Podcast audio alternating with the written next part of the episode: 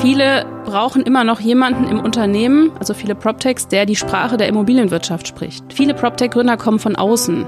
Ja, die haben vielleicht schon erfolgreiche Geschäftsmodelle in anderen Branchen etabliert und sagen, ach, wir wissen, wie man ein Unternehmen entwickelt vom Start-up zum Grown-up und wir verkaufen das dann gewinnbringend. Das multiplizieren wir einfach auf die Immobilienbranche und machen ein neues Geschäftsmodell. Das klappt schon. Aber da ist eben die Branche einfach zu komplex. Dann ist natürlich die Thematik, dass jedes PropTech versuchen muss, aus dieser Start-up-Phase rauszukommen und zu einem sogenannten Grown-up zu werden und zu skalieren der Druck erhöht sich natürlich, der Wettbewerbsdruck durch die großen Player auf die kleinen, dass sie auch schnell erfolgreicher werden. Das sehen wir jetzt. Glücklich Wohnen, der Buwok Podcast. Herzlich willkommen zu Gesprächen rund um Quartiersentwicklung, Stadtentwicklung und Architektur. Am Mikrofon Michael Diwe. Ja, PropTechs sind heute unser Thema. Es geht also um junge, innovative Start-up-Unternehmen, die sich äh, mit Immobilien und Bauen beschäftigen und hier vor allem mit digitalen Lösungen vieles anders machen wollen. Welche Chancen stecken in den PropTechs für die Branche und mit welchen aktuellen Herausforderungen haben PropTechs es in diesen Zeiten zu tun? Thema heute bei uns im Podcast. Und dazu haben wir die passende Gesprächspartnerin. freue mich sehr auf Professor Dr. Verena Rock. Direktorin des IIWM, Institut für Immobilienwirtschaft und Management. Seit 2010 Professorin für Immobilieninvestment und Portfolio-Management an der Technischen Hochschule Aschaffenburg und hier sind wir auch. Und sie ist äh, frisch gewählte Präsidentin der Gesellschaft für Immobilienwirtschaftliche Forschung e.V. Jetzt aber herzlich willkommen, Frau Professor Dr. Rock. Vielen Dank für die nette Einführung. Ja, also PropTech, sicher ein aktuelles Trendthema äh, zum Einstieg. Wie definieren Sie eigentlich PropTechs und mh, hm, wie viel PropTechs gibt es eigentlich? Also von der Definition her ist es ja von der Abkürzung betrachtet Property Technology. Und äh, wir definieren darunter alle Unternehmen, die entweder im B2B-Bereich oder im B2C-Bereich, das heißt entweder an Immobilienunternehmen als Kunden oder an den Endkunden, zum Beispiel den Nutzer einer Immobilie, Service-Dienstleistungen, also digitale Produkte anbieten, die, und das ist jetzt, glaube ich, das entscheidende Kriterium, mindestens eine Wertschöpfungsstufe im Immobilienlebenszyklus bedienen. Mhm. Und äh, Ziel ist ja von PropTechs, die Immobilienbranche mit ihren digitalen Lösungen innovativer zu machen oder zum Teil wirklich zu disruptieren, also so tiefgreifende Veränderungen im Sinne von digitalen Geschäftsmodellen zu schaffen, dass man ganz neu denken muss im Sinne von Immobilien als Produkten. Mhm. Es gibt ähm, mittlerweile sehr viele PropTechs in Deutschland und in der Dachregion haben wir über, über 700 gezählt mit Jahresendstand 22. Und man kann eigentlich sagen, dass die über die letzten Jahre in ihrer Anzahl stetig weiter gewachsen sind. Diese Wachstumsdynamik war also zwischen 2015 und 20 natürlich enorm. Jetzt hat sich das Wachstum ein bisschen abgeflacht, aber wir sind immer noch bei 20 Prozent Wachstum von 2021 auf 22 und äh, haben da wirklich eine sehr, sehr große Anzahl an Anbietern. Das hängt auch damit zusammen, dass viele PropTechs als äh, Startups verstehen. Das ist aber nicht zwingend der Fall. Dennoch sind die meisten tatsächlich wirklich noch sehr, sehr junge Unternehmen, die weniger als zehn Jahre in der Immobilienbranche oder in der Baubranche unterwegs sind. Mhm. Kommen wir gleich immer drauf zu sprechen. Sind die meisten denn im Bereich B2B oder im, B im Bereich B2C zuständig oder unterwegs? Über 60 Prozent, äh, zumindest laut unserer Studie, sind im Bereich B2B unterwegs. Ähm, weniger dann wirklich B2C bezogen. Nun ist der Immobilienbereich ja ein sehr weiter. Es geht von Grundstücksbewertung über Ankauf, Finanzierung, Planen, Bauen bis hin zu äh, Bestandsverwaltung und Sanieren. Äh, in welchen Bereichen der Wertschöpfungskette sind PropTechs denn vor allem aktiv oder typischerweise aktiv? Wir erheben ja einmal im Jahr in unserer PropTech Germany Studie zusammen mit Blackprint, dem Unternehmen, gemeinsam ähm, diese Daten. Und es hat sich eigentlich seit 2020, seit wir diese Erhebung machen, manifestiert, dass die meisten PropTechs in der Bewirtschaftungsphase der Immobilien mhm. unterwegs sind. Das heißt, entweder im Facility Management, aber eigentlich schwerpunktmäßig im Property und Asset Management. Wahrscheinlich mit dem, äh, mit dem Nutzen, dass eben in dieser relativ langen Phase im Lebenszyklus der Immobilie die meisten Effizienzgewinne zu erzielen sind. In den letzten Jahren war es aber auch interessant, dass mehr und mehr PropTechs in den Bereich Projektentwicklung reingegangen sind Und mein Gefühl ist auch, dass die, sich dieser ganze Bereich Contech, also Construction Technology, noch viel, viel stärker ausgebaut hat. Das heißt, auch das Thema Bau, Baumanagement, Planung und BIM gewinnt mhm. jetzt mehr an Bedeutung. Also Schwerpunkt im Property Management, einfach dadurch bedingt, dass dort sozusagen die meiste Zeit und das meiste Geld verdient wird. Was gibt's da zum Beispiel so für Lösungen? Da gibt es Lösungen, die eigentlich alle Prozesse im Property Management äh, versuchen effizienter zu gestalten. Ja, da gibt es ja immer noch sehr viele Akten, die hin und her gewälzt werden, sehr viele Buchungsprozesse, die zum Teil analog laufen und vor allem, und das halte ich für wesentlich, sehr, sehr viele Schnittstellen dann wiederum zu den übergeordneten Ebenen wie dem Asset Management oder dann bis hin zum Investment und Portfolio Management, die nicht optimal digital bedient werden aktuell. Das mhm. heißt, der Dokumentenaustausch, der Datenaustausch funktioniert hier in vielen Fällen noch nicht digital oder zumindest noch nicht so digital, wie es sein könnte. Und ich glaube, dadurch haben wir die, die meisten Effizienzgewinne, zumindest am Anfang. Mhm. Ja, ähm, dieses äh, typische äh, Immobilienmanagement noch auf dem Papier, das äh, gehört dann hoffentlich bald der Vergangenheit an. Was sind PropTechs so für Unternehmen, wenn man da drauf schaut? Wie groß sind die? Wie lange sind die am Markt? Was gibt's da so für Statistiken? Ich habe irgendwo gelesen, äh, gut 25 Prozent der PropTechs haben weniger als 500.000 Euro Umsatz. Das ist vielleicht eine veraltete Zahl. Hat sich da was getan? Das war, glaube ich, die Zahl aus dem letzten Jahr tatsächlich. Ähm, unsere neue Studie ähm, würde zeigen, dass sich das etwas gesteigert hat. Da haben wir jetzt immerhin über 40 Prozent der PropTechs, die mehr als eine Million Umsatz machen im Jahr. Also die haben sich so ein bisschen ähm, erwachsener gezeigt und sind gewachsen, auch in ihren Umsätzen. Ja, aber das hängt damit zusammen, dass die meisten Unternehmen trotz allem immer noch relativ klein sind. Ja, sie haben meistens ein bis zwei Gründer oder Gründerinnen, überwiegend noch männliche Gründer, muss man leider sagen. Ähm, kleines Team, in der Regel fünf bis zehn Leute äh, und sind oft noch relativ lange in dieser Start-up-Phase, in der sie ihr Produkt noch äh, entwickeln, auch noch testen mit Testkunden und noch nicht wirklich gelauncht haben. Und wir sehen jetzt über die letzten zwei, drei Jahre, solange wie unsere Studie auch läuft, dass sich das nach und nach weiter ähm, professionalisiert hat. Ähm, es gibt mehr Produkte von den PropTechs, die wirklich in den laufenden Betrieb kommen und damit auch Umsatz generieren können. Mhm. Aber ich sehe es auch so, da ist noch deutlich Luft nach oben. Wie viel Prozent sind in der Phase nach dem Launch, also irgendwie tatsächlich am Markt und nicht mehr in so einem Experimentierstadium? Also ich glaube, in den neuesten Zahlen jetzt von 2023 sind es mittlerweile 50 Prozent immerhin. Und äh, das ist gestiegen in den letzten Jahren von unter 50. Äh, ich glaube, bei 30 waren wir im ersten Jahr und jetzt sind wir bei über 50 im laufenden Betrieb. Und dann kommt eine spannende Phase, wo sich das Geschäftsmodell beweisen muss. Genau, äh, das ist klar. Ähm, dann ist natürlich die Thematik, dass jedes PropTech versuchen muss, aus dieser Start-up-Phase rauszukommen und zu einem sogenannten Grown-up zu werden und zu skalieren. Denn jedes digitale Geschäftsmodell funktioniert nur, wenn es äh, skaliert werden kann. Also, ich sag's mal plakativ, in der Masse ausgerollt werden kann. Und das ist gar nicht so einfach bei immobilienbezogenen Lösungen, denn Immobiliengeschäft ist an sich nur relativ schwer skalierbar.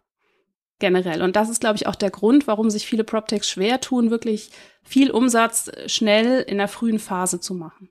Also ich sag mal, bei irgendeinem Online-Shop im E-Commerce, da kann man sagen, gut, machen wir eine Variante auf Französisch, auf Spanisch, auf Schwedisch und kann man damit dann internationalisieren. Mhm. Das ist im PropTech-Bereich und bei der, bei dem Produkt Immobilie nicht so einfach es kommt immer so ein bisschen drauf an. Wir hatten ja vorhin darüber gesprochen, dass gerade in dieser Bewirtschaftungsphase der Immobilie viele PropTechs unterwegs sind.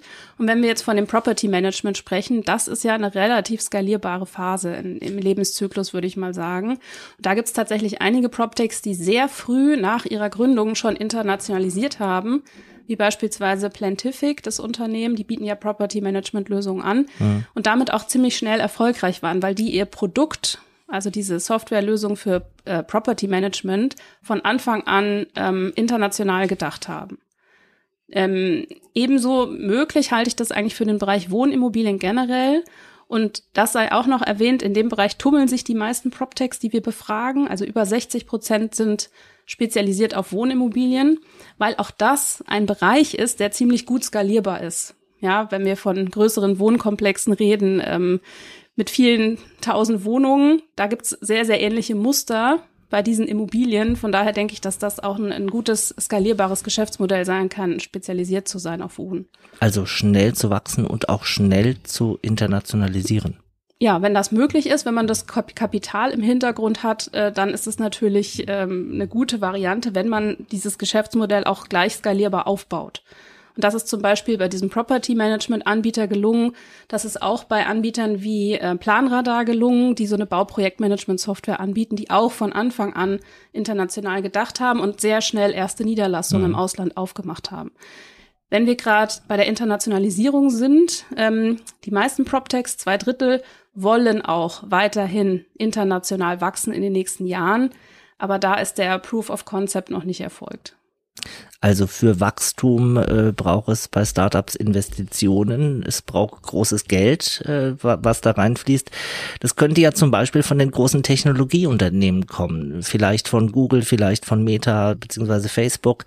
Wann kommen solche Unternehmen und steigen da im PropTech-Markt ein? Sehen Sie da Bewegung? Oder würden die sagen, nee, dann bauen wir was eigenes?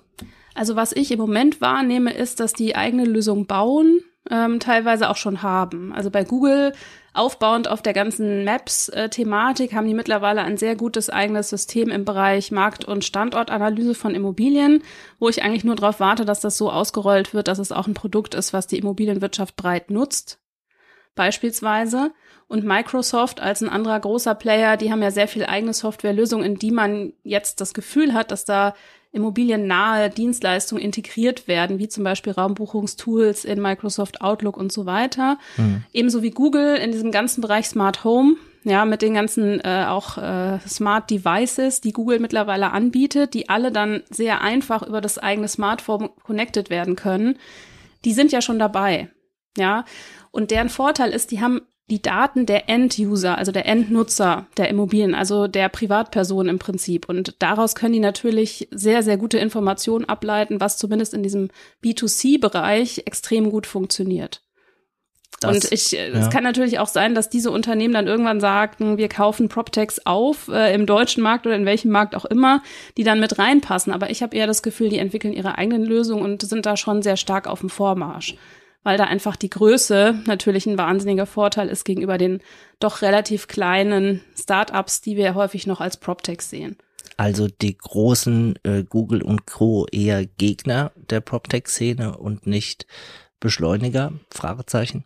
Naja, der Druck erhöht sich natürlich, der Wettbewerbsdruck durch die großen Player auf die kleinen, dass sie auch schnell erfolgreicher werden. Das sehen wir jetzt. Aber es ist schon äh, so, dass ähm, da noch kein Zusammenspiel groß stattfindet aktuell. Mhm. Ja, sondern es ist eher eine Wettbewerbsbedrohung, die aber vielleicht dazu führt, dass PropTechs schneller daran arbeiten, wirklich Fuß zu fassen im Markt. Wie ist die Situation von PropTechs äh, in anderen Ländern, in den USA, in Asien? Ähm, in USA sind schon einige große PropTechs unterwegs, die mehr äh, Volumen erreicht haben, würde ich jetzt mal sagen, als hier ähm, auch in diesem Bereich Immobilieninvestment zum Beispiel, Transaktionsplattformen mhm. etc., weil wir da einfach auch einen Markt haben in den USA, der von vornherein, also Immobilienmarkt, der von vornherein transparenter war als unserer und viel, viel mehr Marktdaten verfügbar sind, verfügbar waren. Auch in diesem ganzen Bereich, ähm, ich sag mal, digitale Immobilieninvestmentprodukte, Blockchain-basiert, äh, sind amerikanische Startups weiter. Den asiatischen Markt kann ich jetzt nicht so gut beobachten, muss ich gestehen, aber ähm, Wettbewerbsvorteile in den USA deutlich, wobei es durchaus eben auch europäische PropTechs geht, die sagen, wir gehen jetzt rüber ähm, nach USA und expandieren, weil sie glauben, sie haben ein Geschäftsmodell, was es dort auch noch nicht gibt. Mhm. PropTechs brauchen Geld. Wer sind jetzt die wichtigen Investoren in diesen Bereichen? Also, also wenn es kleine Unternehmen sind mit ein oder zwei Gründern, dann kosten ja die einzelnen Tickets, sag ich mal, gar nicht so viel unbedingt. Ja, die wichtigen Investoren sind, glaube ich, nach wie vor Venture Capital Fonds, die in PropTechs investieren. Und es gibt einige, die jetzt auch nicht aufhören zu investieren. Es gibt schon andere wiederum, die haben jetzt erstmal eine Bremse reingelegt äh, in das PropTech Investment, aber es gibt kleinere VC-Fonds, die durchaus noch sagen, wir investieren, die auch noch in der Lage sind, Gelder einzusammeln. Das haben wir hier in Deutschland auch gesehen, beispielsweise bei dem jetzt zweiten Fonds von PropTech One, der ja auch äh, in relativ kurzer Zeit viel Geld einsammeln konnte, was jetzt bereitsteht für Investments. Wir sehen aber so im breiten Markt eher eine Zurückhaltung jetzt, was Investoren betrifft. Das, was, äh, das ist einfach der allgemeinen wirtschaftlichen Situation geschuldet. dieser Boom, äh, der mal aus den USA kam mit diesen Specs, ich glaube, der ist erstmal äh, auf Eis gelegt. Ähm, wir müssen jetzt einfach sehen, wie sich das Ganze entwickelt. Mein Gefühl ist, wir hatten 2022 eine sehr starke Finanzierungsrunde, auch hier in Europa. Diese Modelle müssen sich jetzt erstmal beweisen und deswegen wird es ja weiterhin neues Geld geben in PropTech, aber nicht mehr so viel, wie es in den letzten Jahren der Fall war. Sie müssen einmal erklären, was Specs sind. Das sind äh, besondere Investmentvermögen aus den USA, die spezielle Gesellschaften sind, ähm, um eben in technologiebasierte Unternehmen zu investieren. Gut, hätten wir hiermit aufgeklärt. Äh, fast die Hälfte der PropTechs machen irgendwas mit ESG und irgendwas mit Nachhaltigkeit. Ähm, wie erklären Sie sich das? Ist das auch einfach ein Trendthema, auf das man aufspringt oder? Wie kommt's? Ja, die Branche, die Immobilienbranche an sich ist ja im Moment äh, sehr stark ESG getrieben, vor allem durch die Regulatorik in diesem Bereich. Und äh, das nimmt natürlich auch die PropTech-Szene wahr. Und es gibt einfach durch digitale Lösungen aus meiner Sicht ähm, ein sehr starkes Beschleunigungselement, um diese ESG-Regulatorik im Gebäude umzusetzen. Das heißt, wenn ich digitale Lösungen einsetze und meine Gebäude damit ähm, ich sag mal, durchdigitalisiere oder intelligenter mache, bin ich natürlich viel schneller und effizienter in der Lage, diese ganzen ESG-bezogenen Daten zu sammeln. Also vor allen Dingen auf das E, Environment bezogen, mhm. die ähm, Energieverbräuche, den CO2-Ausstoß ähm, zu sammeln zu reporten. Das geht mit digitalen Lösungen über so einen großen Gebäudebestand viel, viel einfacher, als wenn ich versuche, das analog auszuwerten. Das haben viele PropTechs natürlich erkannt, die vielleicht sowieso schon in diesem Bereich intelligente Gebäude unterwegs waren und bieten das jetzt explizit unter dem Label ESG an. Mhm. Ja. Und das funktioniert auch gut und ich glaube, es hilft vielen Immobilienunternehmen, ESG-Regulatorik schneller umzusetzen. Und das ist ja für viele ein Muss. Also das Thema ist ja nicht mehr wegzudiskutieren. Das ist kein Nice to have, sondern ein Must. Und von daher helfen PropTechs mit ihren Lösungen da sehr, sehr gut dabei. Aber es ist auch ein interessantes Mindset. Sie haben mal den äh, schönen Satz gesagt, ich sehe die Innovationskraft der Branche leider immer nur als Folge der Regulatorik entstehen. Äh, klare Worte. Ja, in vielen Fällen und in meiner nun auch fast 20-jährigen Marktbeobachtung ähm, sehe ich das tatsächlich so. Ähm, und es gab immer viele regulatorische Veränderungen, aber in Deutschland aus meiner Sicht auch schon einen sehr starken regulatorischen Grundbestand in allen Bereichen, sei es im Bereich Bau, enorm, Bauregularien, sei es im Bereich äh, Bewirtschaftung, jetzt diese ESG-Regulatorik oder auch für Investmentprodukte in Immobilien schon immer gerade für Immobilienfonds eine sehr starke Regulatorik, ja, zumindest für die offenen Fonds, die sich auch über die Zyklen im Markt immer weiterentwickelt hat ähm, und immer neue Regulierungen dazu kamen. Und ja, Immobilienunternehmen sind quasi getrieben durch externen Druck, äh, Regulatorik umzusetzen. Und das war schon immer so. Das heißt, da ist auch eine gewisse Gewohnheit da. Und es kann aber auch daraus aus meiner Sicht Innovationen entstehen, denn wer es schafft, äh, trotz Regulatorik schnell zu bauen, günstig zu bauen, beispielsweise effizient zu bauen, der ist natürlich vorne am Markt. Oder der wirklich es schafft, kreative Immobilienbewirtschaftungs- oder Investmentlösungen zu generieren und dabei alle Regularien zu berücksichtigen. Der ist auch vorne dabei. Und das kann dann auch beinhalten, dass diese innovativen Lösungen, die durch Regulatorik erzeugt werden, digital sind, ja, und von PropTechs mit unterstützt werden. Wenn es dem Markt aber so gut geht wie in den letzten zwölf Jahren, dann ist einfach kein interner Druck da, innovativ und disruptiv zu sein, weil die Prozesse funktionieren, die Geschäftsmodelle funktionieren. Und ich sehe jetzt in der aktuellen Phase im Markt schon mehr Druck insgesamt entstehen, sich zu verändern. Also ich glaube, wir sind jetzt in einer einmaligen, wenn auch nicht ganz angenehmen Phase im Markt, wo Unternehmen, Immobilienunternehmen sich transformieren müssen. Nicht nur durch die Regulatorik getrieben, sondern weil es jetzt an die Essenz geht, an ihr Kerngeschäft. Sie müssen weiterhin wirtschaftlich arbeiten. Das wird immer schwieriger durch die gesamtwirtschaftlichen mhm. Rahmenbedingungen. Jetzt braucht es innovative Lösungen, um das Geschäftsmodell lebensfähig zu halten. Also die Krise als eine gute Situation, um innovativ zu sein. Genau. Und um das Geschäftsmodell zu modernisieren und mit PropTechs in irgendeiner Form äh, zusammenzuarbeiten? Zum Beispiel, ja. Ich glaube, diejenigen, die schon 2015 begonnen haben, mit PropTechs zusammenzuarbeiten, Die wurden vielleicht immer ein bisschen belächelt von einigen in den letzten Jahren, aber die sind jetzt vielleicht schon so weit, dass sie einen echten Wettbewerbsvorteil generieren können, dadurch, dass sie ihr Geschäftsmodell digitaler aufgestellt haben, dadurch kostengünstiger sind in ihrer Anführungsstrichen Produktion und dadurch jetzt äh, die Chance haben, in dieser Zeit des hohen Kostendrucks in der Immobilienwirtschaft wettbewerbsfähig zu bleiben. Und auch in Zukunft kann das durchaus eine Lösung sein. Ob jetzt PropTechs von extern kommen und da unterstützen oder ob man sich diese PropTechs vielleicht auch investiv quasi ins eigene Unternehmen holt, das ist alles möglich. Viele PropTechs haben ja mittlerweile den strategischen Fokus auf Stärkung ihres Vertriebs gesetzt, um aktiv äh, die Immobilienwirtschaft äh, besser zu durchdringen. Äh, aus Ihrer Sicht, wie weit sind die da? Das hat sich in den letzten Jahren durch die Finanzierungsrunden, die passiert sind, doch deutlich ausgebaut. Also wir haben erlebt, dass die Nachfrage nach Business Development, Personal, nach Sales ähm, Guys, sage ich jetzt mal, nach Vertriebspersonal deutlich gestiegen ist. Und äh, das ist möglich geworden durch eben das, das zusätzliche Kapital, was PropTechs einsammeln konnten. Dadurch konnten auch mehr Stellen in dem Bereich geschaffen werden. Und die PropTechs haben auch gemerkt, dass viele von ihnen eben dieses, diese Qualifikation, die Vertriebspersonal mitbringt, noch nicht im eigenen Haus haben. Was bedeutet das? Viele brauchen immer noch jemanden im Unternehmen, also viele PropTechs, der die Sprache der Immobilienwirtschaft spricht. Viele PropTech-Gründer kommen von außen. Ja, die haben vielleicht schon erfolgreiche Geschäftsmodelle in anderen Branchen etabliert und sagen, ach, wir wissen, wie man ein Unternehmen entwickelt vom Start-up zum Grown-up und wir verkaufen das dann Gewinn bringt. Das multiplizieren wir einfach auf die Immobilienbranche und machen ein neues Geschäftsmodell. Das klappt schon. Aber da ist eben die Branche einfach zu komplex, äh, zu wenig skalierbar. Das hatte ich ja eben schon gesagt. Und man braucht Spezial-Know-how. Mhm. Deswegen holt man sich über den Vertrieb oft Immobilienexperten rein, die eben in der Sprache der Immobilienwirtschaft sprechen und damit auch das PropTech-Produkt besser an den Kunden bringen. Mhm. Und auch die neueste PropTech-Studie, die wir jetzt herausbringen, die zeigt, dass weiterhin der Erfolgsfaktor Nummer eins von PropTechs der Vertrieb ist und das Vertriebspersonal.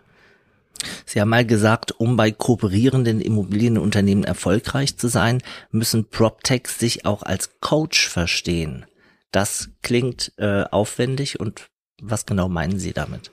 Ja, das bedeutet eigentlich, dass Immobilienunternehmen sich häufig noch schwer damit tun, die Effizienzgewinne und den tatsächlichen Nutzen von PropTechs zu erkennen oder von deren Lösung.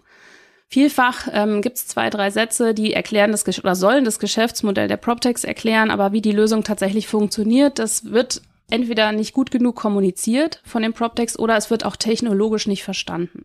Und deswegen glaube ich, reicht es nicht, sein Produkt einfach zu platzieren im Sinne eines äh, Pitches, sondern der PropTech-Gründer äh, ist im Prinzip der Coach, weil er besser aufzeigen muss, was die Nutzungsvorteile sind, inklusive der KPIs, also der Key Performance Indicators, die tatsächlich seine Lösung bringt beim Kunden.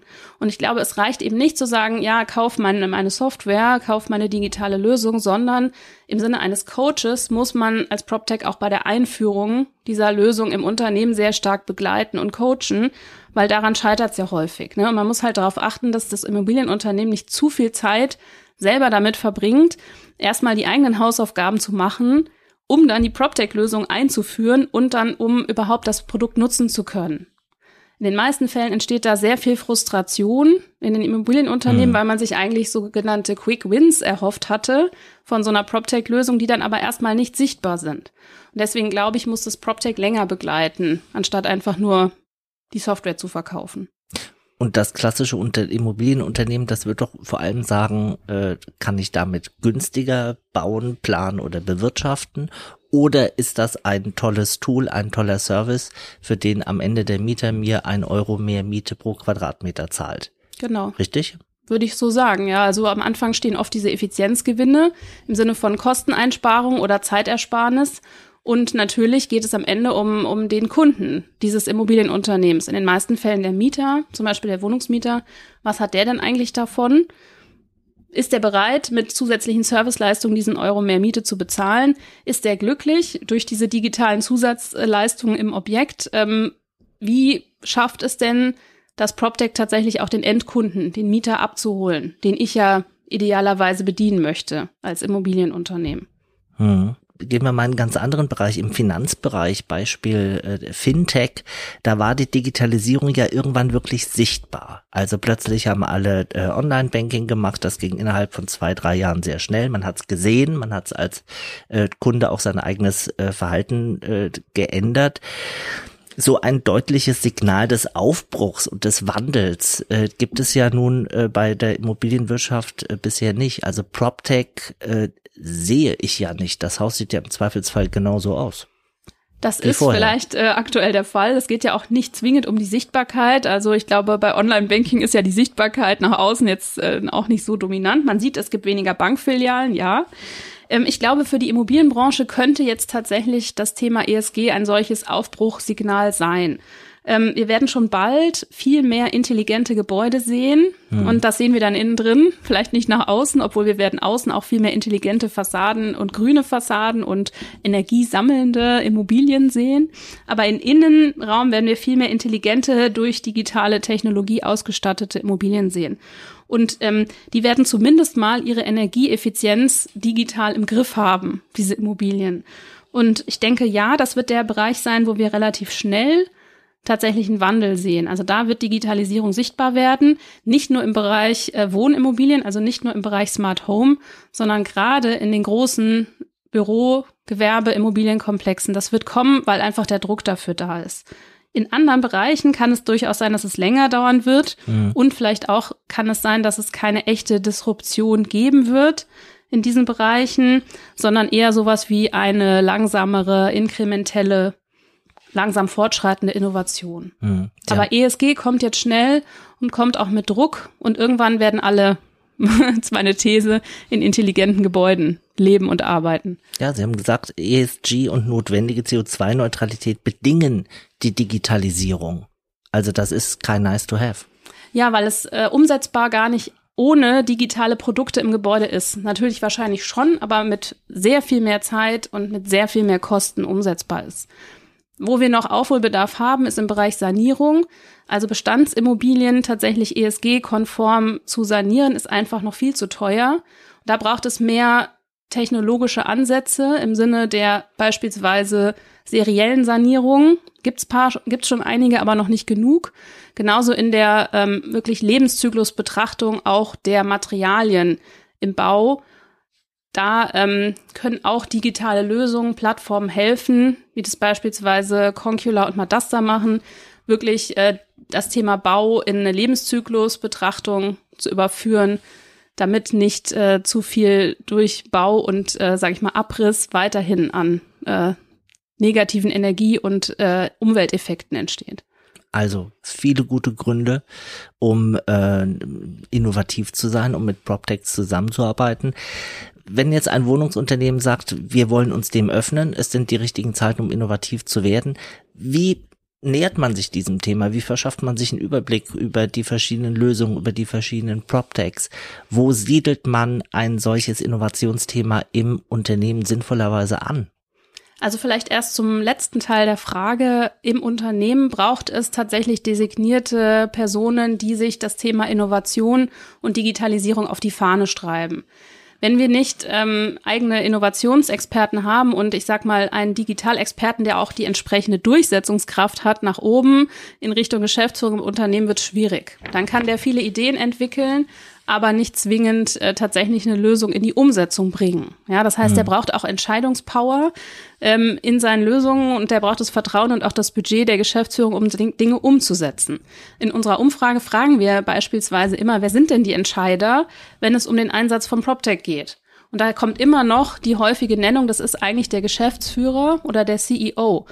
Und ganz wenige haben erst so eine Art CDO, also Chief Digital Officer, im eigenen Unternehmen, der dann auch auf dem C-Level ist und eine Entscheidung treffen kann. Das braucht es. Aber es braucht aus meiner Sicht im Unternehmen nicht nur eine eigene Sparte für Innovation und Digitalisierung, sondern es braucht auch diesen Grundgedanken in der Unternehmenskultur. Das heißt, im Grunde müsste man alle Mitarbeiter fördern, darin eigene Innovationen zu entwickeln, ja, und nicht das als Fehlerkultur zu leben. Wir haben in Deutschland immer noch so ein bisschen äh, dieses Trial-and-Error-Phänomen, was wir nicht zulassen, weil wir Fehler nicht gerne zulassen. Ja, mhm. und das braucht es aber, um Innovation zu schaffen. Da muss man probieren, da muss man viele Lösungen durchdenken, viele Ideen erstmal haben, die natürlich dann prüfen, aber da entstehen dann auch, ich sag mal, Abfallprodukte, die dann nicht weiter im Sinne einer Innovation tatsächlich auch umgesetzt werden können. Und das muss man akzeptieren. Innovation braucht viele Ideen, die auch wieder verworfen werden, aber irgendwann kommt die richtige raus, die dann das Unternehmen auch weiterbringt. Und da geht es auch jetzt im Sinne dieser Transformation, die wir, glaube ich, durch die Krise bekommen, dahin, dass wir mehr Change Management brauchen in der Unternehmenskultur hm. Richtung Innovation. Und also, wenn wir jetzt speziell von äh, Wohnungsunternehmen reden, das war, glaube ich, der erste Teil Ihrer Frage. Es gibt mittlerweile ja von einigen Wohnungsverbänden äh, Digitalisierungsinitiativen, zum Beispiel diese Digivo vom GDW, wo man sich, glaube ich, ganz gut Input holen kann, welche PropTechs denn gerade aktiv sind im Bereich Wohnen und in welchen Wertschöpfungsstufen. Also da gibt's Unterstützung. Da gibt's auch die Möglichkeit, sich auszutauschen mit anderen, die bereits Lösungen im Einsatz haben. Und man merkt auch, dass mehr und mehr spezialisierte Berater jetzt in diesem Bereich auf den Markt kommen, die halt gerade Guidance geben, mit welchen PropTechs man denn als Wohnungsunternehmen zusammenarbeiten könnte. Und also, natürlich gibt's auch noch unsere Studien als Unterstützung. Es gibt ja auch die Gesellschaft für immobilienwirtschaftliche Forschung.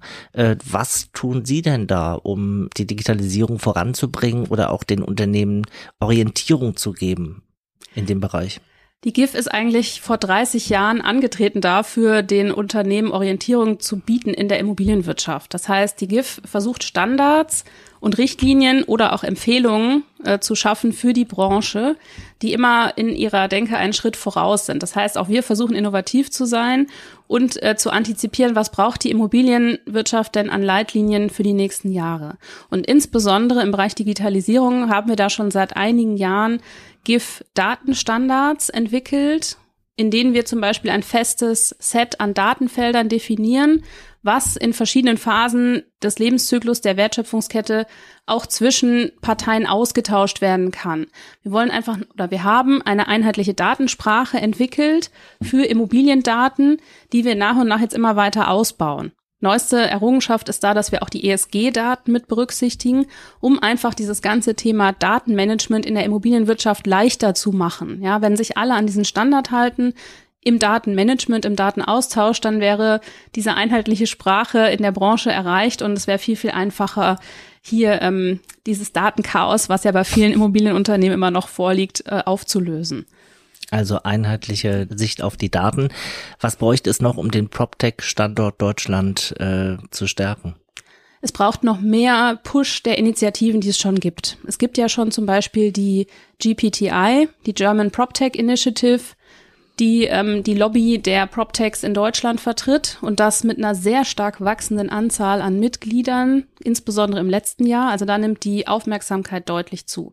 Das zweite ist, dass auch der CIA beispielsweise eine eigene PropTech-Initiative hat und äh, die PropTechs auch zu günstigeren Konditionen als Mitglied aufnimmt, um eben auch diese Denke stärker in der Politik zu etablieren. Der CIA ist ja sehr nah an der Politik und versucht ähm, eben auch die PropTech-Interessen dort stärker zu vertreten. Und dann gibt's eben, ich sag mal, Enabler wie Blackprint beispielsweise, die auch stärker auf die Vernetzung zwischen PropTechs und etablierten Immobilienunternehmen setzen. Und da kann man einfach aus meiner Sicht weitermachen und das quasi flankieren mit äh, Ausbildung und Weiterbildung auch in dem Bereich. Und da haben wir hier an der Hochschule mittlerweile auch einen eigenen Studiengang Digitales Immobilienmanagement, um auch den Nachwuchs in diesem Bereich stärker auszubauen. Und mehr Informationen zur ganz neuen PropTech Germany Studie 2023 äh, ist gerade erschienen, gibt sicherlich auf einer Webseite. Ja, wir haben äh, seit die PropTech Germany Studie existiert, das heißt seit 2020 die Website äh, proptechgermanystudie.de. Da können Sie sich gerne alle weiteren Informationen auch aus den Vorstudien runterziehen. Also ganz frische Ergebnisse und äh, wir empfehlen im höchsten Maße, sich das anzugucken und Unbedingt. mit dem Bereich PropTech weiter auseinanderzusetzen. Ja, das freut uns und das wird sicherlich diesen Bereich in der deutschen Immobilienwirtschaft auch nach vorne bringen. Vielen Dank, Professor Dr. Verena Rock. PropTechs sind äh, die externen Treiber der Digitalisierung in der Immobilienwirtschaft. Sie drängen mit innovativen Lösungen und Produkten auf den Markt und haben dabei mit großen Herausforderungen und Hürden zu kämpfen. Gerade jetzt, wo vielleicht beim einen oder anderen Immobilienunternehmen das Geld nicht mehr so locker sitzt. Für viele Themen, gerade wie ESG und Nachhaltigkeit, ist die Digitalisierung aber nicht Kür, sondern Pflicht. Und die Zusammenarbeit mit PropTechs und zwischen PropTechs ein Teil der Lösung. Spannende Beispiele haben wir wie immer in den Show Notes und auf blog.buwok.com. Zum Weiterhören sei noch empfohlen Folge 18. Da sprechen wir nämlich äh, mit einem PropTech, nämlich mit Markus Fuhrmann, Gründer und CEO der Gropius AG, ein PropTech-Unternehmen im Bereich nachhaltiges und serielles Bauen mit Holz. Für heute danke fürs Zuhören und danke Professor Dr. Verena Rock. Vielen Dank. Das war Glücklich Wohnen, der Buwok Podcast. Überall, wo es Podcasts gibt und auf buwok.de.